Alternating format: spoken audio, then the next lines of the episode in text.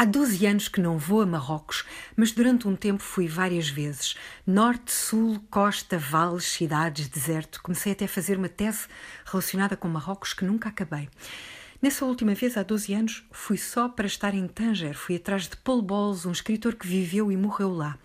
Isto por causa de uma comunidade de leitores que eu ia orientar em Lisboa. Foi quando estive mais perto do Estreito de Gibraltar, naquela pontinha do Maghreb onde Mediterrâneo e Atlântico se encontram, águas bravas separando Norte e Sul, África e Europa.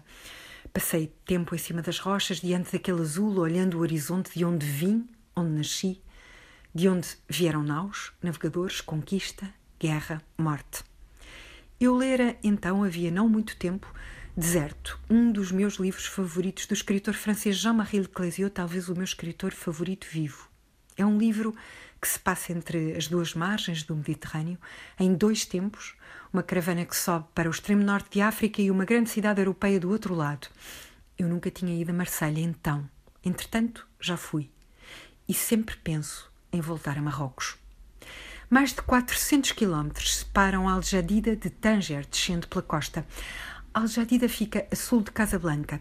São de lá os oito jovens que esta semana chegaram à praia de Monte Gordo, no Algarve, num barquinho. Leio que têm entre 16 e 26 anos, que andaram cinco dias no mar, que chegaram com hipotermia e pediram asilo, proteção internacional. Bom saber que Portugal os vai acolher e que, enquanto o processo corre, eles terão assistência médica, alojamento, meios de subsistência, acesso à educação. O espécime único que se senta na extrema-direita do Parlamento português protestou um erro de proporções históricas que pode desviar os fluxos migratórios para o nosso país, clamou a criatura. Mais disse: uma afronta a Marrocos, de cujo regime ninguém tem nada do que fugir.